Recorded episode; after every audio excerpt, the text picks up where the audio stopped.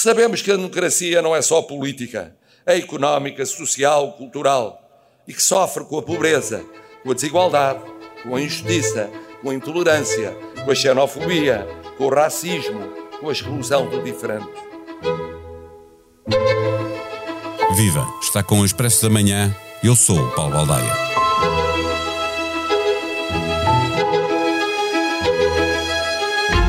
Em Dia da República, o Presidente avisou que a qualidade da democracia importa, que ela tem de ser garantida pela governação, mas também pela oposição. Porque quando a democracia não produz alternativas, assistimos a novos apelos à nossa volta, já não ou ainda não a ditaduras, mas a autoritarismos iliberais, ou seja, não democráticos, avisou Marcelo Rebelo de Sousa. Aqui Del Rey, que a democracia corre perigo, e o Presidente lembra que dispõe do poder de vetar leis e de dissolver o Parlamento.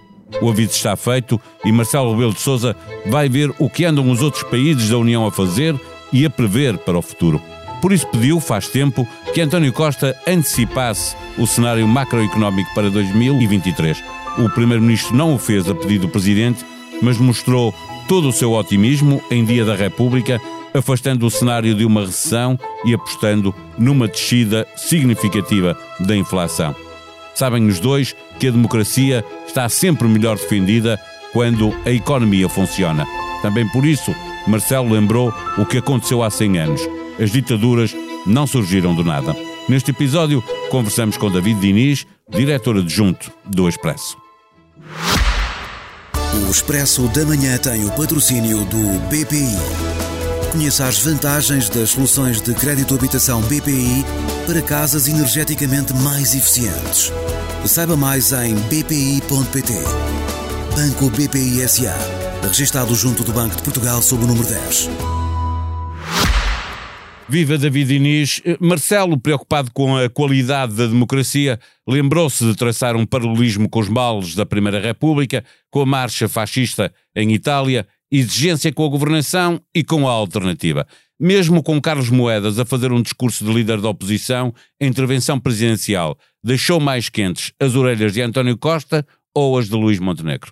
Bem, a tua pergunta tem muitas perguntas dentro, mas uh, eu, a mim parece muito claro que o principal destinatário da mensagem é, é, o governo, é António Costa, e isso tem uma explicação bastante lógica, é que António Costa, uh, o mandato de Marcelo Rebelo de Sousa, assim é que é, vai estar todo ele dentro desta governação de António Costa. Portanto, Marcelo acaba o seu mandato antes de António Costa e a sua preocupação um, com, com, o mandato que tem e com o legado que deixa, evidentemente está ligada ao que António Costa conseguir ou não fazer. Portanto, o, o destinatário central é António Costa. Agora, é evidente que Marcelo, uh, o modo como ele traça o discurso e o modo como perspectiva o que, o que resta do seu próprio mandato, inclui uh, a necessidade que, de que surja uma alternativa. E uma alternativa, a, palavra alternativa implica que, que, o líder da oposição a construa, a alternativa.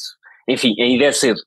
O, o Presidente diz-nos que a democracia é, por natureza, o domínio da alternativa própria ou alheia. Estará ele também a lembrar-nos que, quando falhamos numa criação de uma alternativa democrática, o próprio voto, essência da democracia, pode servir para criar alternativas mais autoritárias, menos democráticas, como vimos acontecer em vários países da Europa, mais recentemente em Itália, mas é assim com o governo da Hungria ou da Polónia. Certo, uh, seguramente que, ele, que, o Presidente está preocupado com isso, aliás é muito interessante, porque o, o discurso de Marcelo, eu acho o discurso de, de, deste 5 de outubro um discurso uh, muito interessante, é um discurso muito denso, uh, muito histórico e quando nos remete para a história lembra-nos dos perigos de hoje, portanto os perigos que hoje, que, que hoje nos colocam.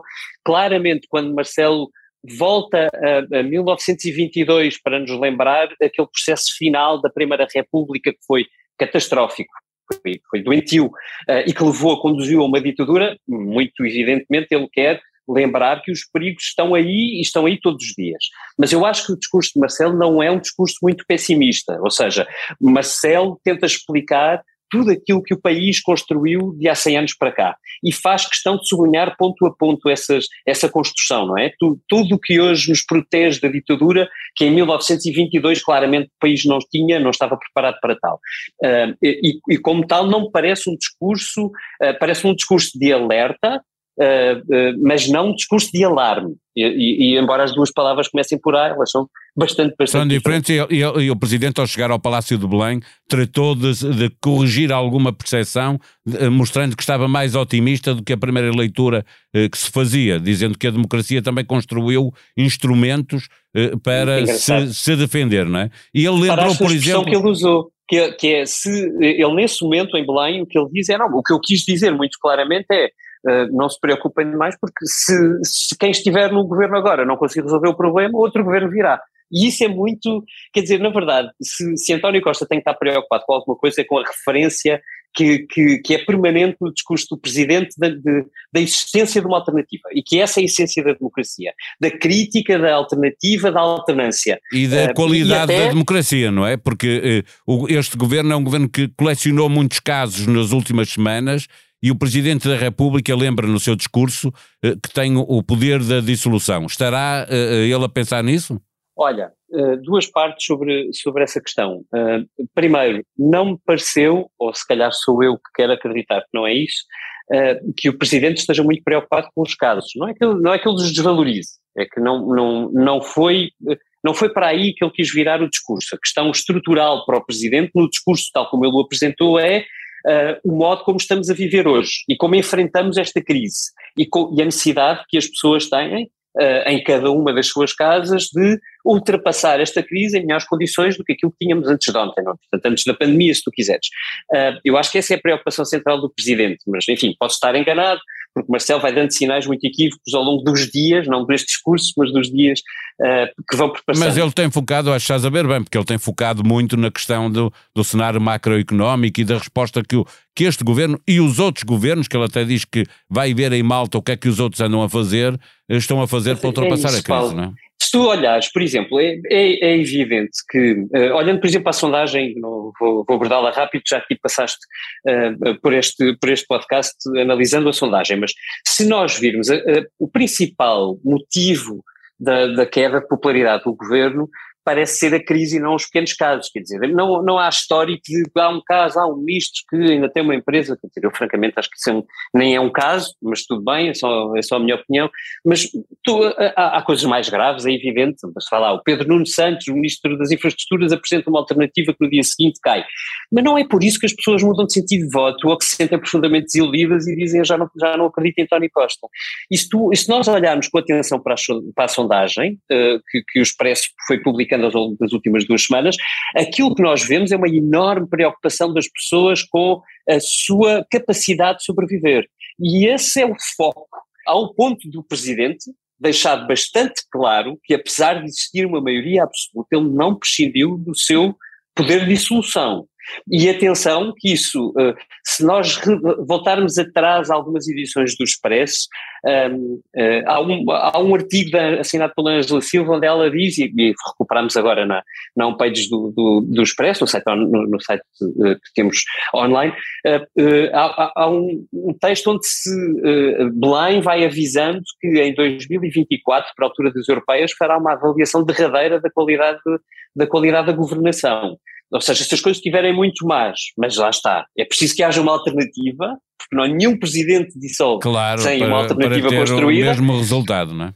O presidente não abdica, nem que seja em tese, de, uh, da sua capacidade de dissolver a Assembleia para colocar o país nos, nos eixos. Mas lá está, isso seria um cenário, é um cenário bastante catastrófico, não é? Não, não, eu não estou a querer nele. Vou fechar esta conversa com uh, uh, a parte de António Costa, a reação dele. ele terá percebido o impacto mediático dos avisos do Presidente uhum. e fez o que não quis fazer anteriormente, a mesma pedido do Presidente da República, que é antecipar as linhas gerais do cenário macroeconómico. Desta vez foi, pergunto se regressamos ao velho slogan da campanha de, de Clinton, não é? It's the economy, stupid, porque o, o debate sobre a democracia pode esperar, porque primeiro é preciso resolver os problemas económicos, as pessoas primeiro querem saber se vai haver dinheiro no bolso. Não é? É verdade. Eu acho que é assim. O, primeiro, o António Costa não abdicou do seu princípio, não é? Ele disse que só, só com os últimos eh, cenários em cima da mesa do governo é que estaria em condições de dizer alguma coisa sobre cenários, ou seja, sobre o, o, o que é que se perspectiva para o próximo ano. E hoje, obviamente, o governo já tem que ter isso definido. Ponto um. Sim, ponto mas dois. essencial ele disse, não é? Não vai haver recessão e a inflação vai ser baixa. Veremos que é assim no Pronto, futuro. E depois mas... vamos à, à questão qualitativa da tua pergunta, que é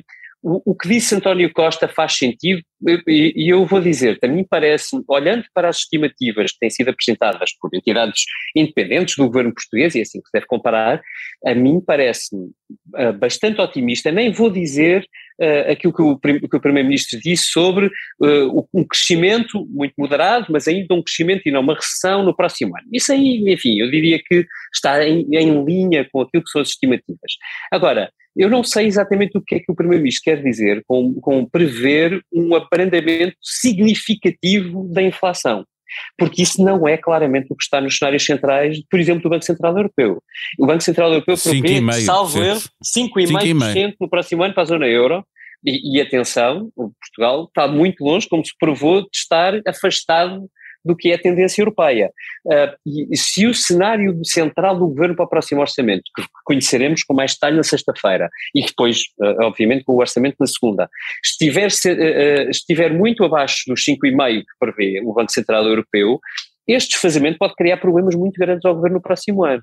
E atenção, voltando à questão do discurso do Presidente da República, eu acho que essa é exatamente a, grande preocupação do Marcelo, que é que o governo consiga apresentar um orçamento com uma base realista e com uma uh, capacidade de manobra suficiente para atacar uma crise mais profunda se ela acontecer do que aquilo que está previsto. Uh, aliás, as declarações do Presidente são muito incisivas em Belém, depois do discurso, pronto, foi depois do discurso, onde disse que ia ter um encontro em Malta com alguns presidentes uh, de outros países da União Europeia e que iria comparar aquilo que é estimativa, que são as estimativas ou o cenário central do governo, com o que outros governos estão a prever e com as medidas que outros governos estão a aplicar. Portanto, claramente, aí percebe-se melhor do que nunca, melhor provavelmente do que no discurso, que o Presidente está de facto bastante preocupado. Para ler em expresso.pt, a Alemanha apresentou um plano contra a inflação de 200 mil milhões de euros, o que gerou desconforto entre alguns países do bloco. Von der Leyen criticou por ser preciso uma solução europeia comum e enviou uma carta aos membros da União Europeia a propor um roteiro com novas ações de resposta à crise energética. Nas eleições presidenciais brasileiras, o PSDB não toma posição na segunda volta das presidenciais, mas o ex-presidente Fernando Henrique Cardoso e a candidata Simone Tebet, apoiada por este partido, decidiram tornar público o apoio a Lula. Procurando responder à pergunta que orçamento do Estado podemos esperar, Paulo Trigo Pereira, economista e professor do ISEG, é o convidado do novo episódio do podcast Money, Money, Money, conduzido por João Silvestre. A sonoplastia deste episódio foi de João Martins. Voltamos amanhã. Até lá. Tenham um bom dia.